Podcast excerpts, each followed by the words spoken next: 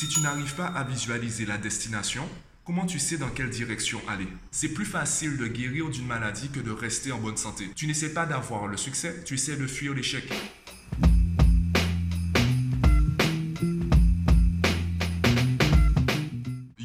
Hier et encore aujourd'hui, je discutais en fait avec mon audience Instagram d'un conseil marketing que j'ai déjà entendu et que ben, ça m'a pris un peu de temps pour le comprendre et je voulais avoir un peu les réactions des gens. Le conseil c'est vends des médicaments, ne vends pas des vitamines. Et je voulais savoir ben, du coup comment les gens comprennent ce, conseil. Alors aujourd'hui, je vais te faire une vidéo dessus. Je vais pas avoir un discours marketing, un discours qui te parlerait peut-être pas. Je vais te donner des exemples au quotidien qui te permettront de prendre conscience de l'intérêt du conseil, également prendre conscience du raisonnement qu'on a au quotidien sans s'en rendre compte. Premier exemple, le sport. Il y a beaucoup de personnes qui disent, et tu es peut-être concerné par ce que je vais dire, il y a beaucoup de personnes qui disent je dois ou il faut que je me remette au sport. Le choix des mots intéressants, ce n'est pas je veux me remettre au sport. Déjà que ben, tous les sports ne se ressemblent pas. Donc euh, quand tu dis sport, ça veut rien dire en soi. Il faut que tu dises exactement ce que tu veux. Mais ça, on va revenir après. Tu dis je dois ou il faut. Tu dis pas je veux. Ça veut dire que ce n'est pas ça que tu veux vraiment. Quel est l'objectif que tu veux vraiment atteindre? Peut-être que tu estimes que tu dois perdre 10 kilos. Est-ce que tu veux vraiment perdre 10 kilos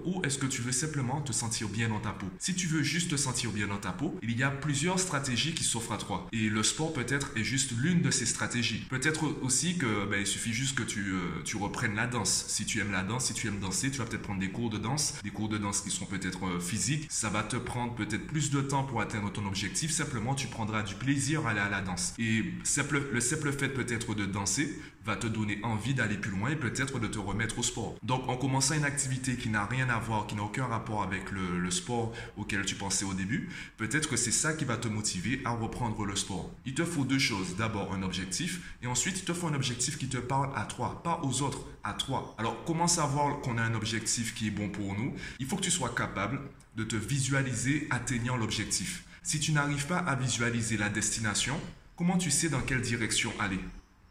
C'est pour cela qu'on dit que si tu veux devenir ingénieur, eh bien, traîne avec des ingénieurs. Tu veux devenir euh, politicien, traîne, enfin traîne, rencontre, côtoie des politiciens. Ça permettra de visualiser. C'est la raison pour laquelle aussi, ce sera peut-être plus facile pour un enfant de médecin de devenir médecin, surtout si ses, surtout si ses parents s'entendent, si ses parents s'aiment, si la famille est épanouie, car il va voir le quotidien auquel il aspire. Il va voir des médecins travailler tous les jours, il va voir des médecins vivre, il pourra se visualiser. Et s'il se dit, c'est ça que je veux vivre, ça va davantage le motiver, ça va davantage euh, également le rassurer et le convaincre de continuer malgré les obstacles, malgré les échecs qu'il va peut-être rencontré euh, en cours de route. Donc, il faut que tu sois capable de visualiser la destination. Un deuxième exemple euh, où je vois l'intérêt d'avoir un objectif, je vais te donner une anecdote euh, très simple qui s'est passée, c'était quand même il y a un peu plus d'un an. J'avais rencontré un adolescent qui venait de rater son bac d'accord? Enfin, qui venait de rater son bac. Il, refaisait sa terminale, donc c'était sa deuxième terminale, sa deuxième chance d'avoir le bac. Et sa mère m'a contacté environ six semaines avant le bac, donc avant le deuxième bac, parce qu'elle sentait que son enfant, son fils n'était pas prêt. J'ai rencontré les deux. Et je me suis dit, c'est trop simple. Je peux pas simplement dire, oui, bon, je suis fort, euh, inscrivez-vous, payez-moi je vais, je vais aider votre fils à avoir le bac. Car même si j'y arrive, je me demandais, mais et après? Je vais pas garder ce gosse avec moi euh, toute ma vie. Il a déjà échoué au bac une première fois, d'accord et, après, je voulais vraiment savoir qu'est-ce qui faisait que donc pour sa deuxième terminale, à six semaines du bac, il n'était toujours pas prêt. Et en discutant avec lui, là, je te donne directement la conclusion de la discussion. En discutant avec lui, j'ai fini par lui dire, ben tu sais quoi, tant mieux que tu aies raté le bac, parce que tu n'es pas prêt pour ce qu'il y a après. Tu n'as aucune visibilité, tu n'as aucune vision de ce qui va se passer après. Il me disait, euh, j'avais prévu d'aller dans une école d'ingénieur. D'accord? Ingénieur, c'est quoi?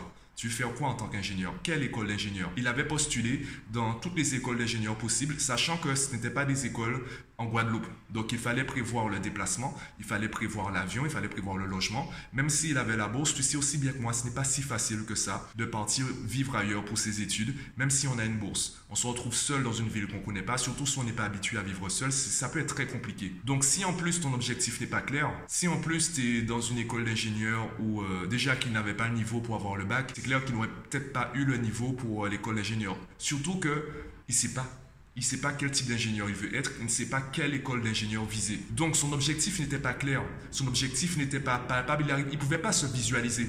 En discutant avec lui, je lui ai trouvé des forces, également des faiblesses. Je lui ai trouvé des forces, je lui ai dit, si tu misais sur ces forces-là, si tu misais sur ces qualités, tu te rendrais compte que tu as des possibilités, il y a des voies qui s'ouvrent à toi, où tu n'as peut-être même pas besoin du bac. Il faut juste que tu aies conscience de cela. Évidemment, il vaut mieux que tu aies le bac, il vaut mieux qu'il y ait le diplôme en plus. Simplement, tu sais que ça s'inscrit dans une stratégie à long terme. Et le problème, c'est qu'on s'inscrit dans une stratégie à court terme. C'est plus facile de guérir d'une maladie que de rester en bonne santé. Car lorsque tu es en bonne santé, ben, tu es juste en bonne santé, il n'y a pas de haut ni de bas, tu es en bonne santé. Par contre, quand tu es malade, eh bien, tu le ressens et tu sens la variation, tu sens le changement. Quand tu prends des médicaments et que tu guéris, eh bien tu passes du négatif au positif. Et ça, ça fait du bien.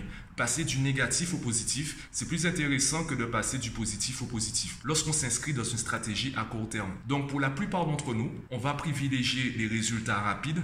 Et d'ailleurs, il y a beaucoup d'entrepreneurs à succès qui commencent à le dire, qui le disent quand même depuis plusieurs années. Il faut être patient. Si tu n'es pas patient, si tu penses euh, que la réussite c'est un sprint, eh bien tu vas enchaîner les échecs. Par contre, si tu vois un marathon, sachant que, bon, allez, il y a des voies qui paraissent sans issue. Il y a des personnes qui se lancent et on a l'impression qu'il n'y a aucune chance qu'elles réussissent dans cette voie. D'accord? Simplement, l'expérience, et c'est l'idée du podcast précédent, donc je t'invite à écouter, euh, l'idée des échecs, en fait, qui finissent par être la voie du succès. Même si tu échoues dans la voie dans laquelle tu es, l'expérience que tu as accumulée te permettra de changer de voie et d'atteindre le succès que, un autre succès qui va te plaire, qui va te satisfaire également. Et pour revenir à cette histoire de médicaments et de vitamines, c'est exactement ça. Tant que tu n'as pas d'objectif, tant que tu n'arrives pas à, avoir par exemple le bonheur ou l'amour de soi, si tu n'arrives pas à creuser dans tes problèmes, à creuser dans tes besoins, eh bien tu vas te balader entre euh, la bonne santé et euh, la maladie. Tu vas te balader entre les médicaments, non pas pour être heureux ou heureuse, non pas pour être dans le positif, simplement pour sortir du négatif. Il y a un exemple que je prenais avec les enfants bas âge, c'était, il y a beaucoup d'enfants qui me disent, euh, beaucoup d'enfants qui me disaient, moi je veux juste avoir plus de 10, je veux juste avoir plus de 10 moyenne. Le problème c'est que ce que tu appelles le minimum devient ton maximum. On va prendre une métaphore, c'est comme si tu cours en essayant de fuir quelqu'un. Quand tu fuis quelqu'un, qu'est-ce qui se passe? Tu essaies de courir droit devant, et ton regard est derrière. Qu'est-ce qui se passe? Ton corps se tourne vers l'arrière. Du coup, soit la personne te rattrape parce que tu n'arrives pas à courir convenablement, soit tu commences à tourner en rond. Donc, si tu veux atteindre un objectif, tu dois regarder devant. Tu ne dois pas regarder derrière. Alors oui, on peut dire de temps en temps, c'est bien de prendre du recul, c'est bien de se rappeler d'où l'on vient, c'est bien de regarder derrière soi. Sauf que ce sont des choses ponctuelles. C'est pas un travail continu. Ponctuellement, tu vas peut-être regarder derrière toi, généralement, sur la plus grande durée du, euh, du trajet, tu vas regarder devant. Et la plupart d'entre nous, on regarde pas devant, on fuit des choses. Tu n'essaies pas d'avoir le succès, tu essaies de fuir l'échec. Du coup, tu prends pas de vitamines, tu n'essaies pas d'avoir un style, tu n'essaies pas d'avoir des habitudes concrètes, efficaces qui te permettraient, tu n'essaies pas d'avoir une routine ennuyeuse qui t'emmènerait au succès. Non, tu enchaînes les variations, tu es dans des, j'allais dire une roulette russe, c'est pas ça. Tu es dans des montagnes russes, c'est pas exactement la même chose. Tu es dans des montagnes russes et de temps en temps tu réussis, de temps en temps tu échoues, de temps en temps tu es heureux ou heureuse, de temps en temps tu es malheureux, malheureuse. Donc, c'est ça en fait le, principe en marketing, c'est qu'il y a beaucoup plus de personnes qui vivent à court terme que de personnes qui vivent à long terme. Du coup, eh bien, pour la plupart des, euh, des coachs, des conférenciers ou même des entreprises, on va privilégier les médicaments plutôt que les vitamines. Dis-moi ce que tu en penses, si tu es d'accord ou pas avec euh, ce que j'ai dit, si, tu te reconnais dans les exemples que j'ai donnés, si tu connais également des personnes qui finalement l'échec s'est avéré être la meilleure chose qui puisse leur arriver, comme euh, cet adolescent qui avait raté son bac et finalement c'était une bonne nouvelle parce qu'il ne savait pas du tout ce qu'il allait faire de sa vie. Dis-moi si tu des personnes comme ça. Dis-moi d'ailleurs si tu es une de ces personnes, dis-le moi en commentaire sur la plateforme de ton choix. Et moi, je te dis à demain.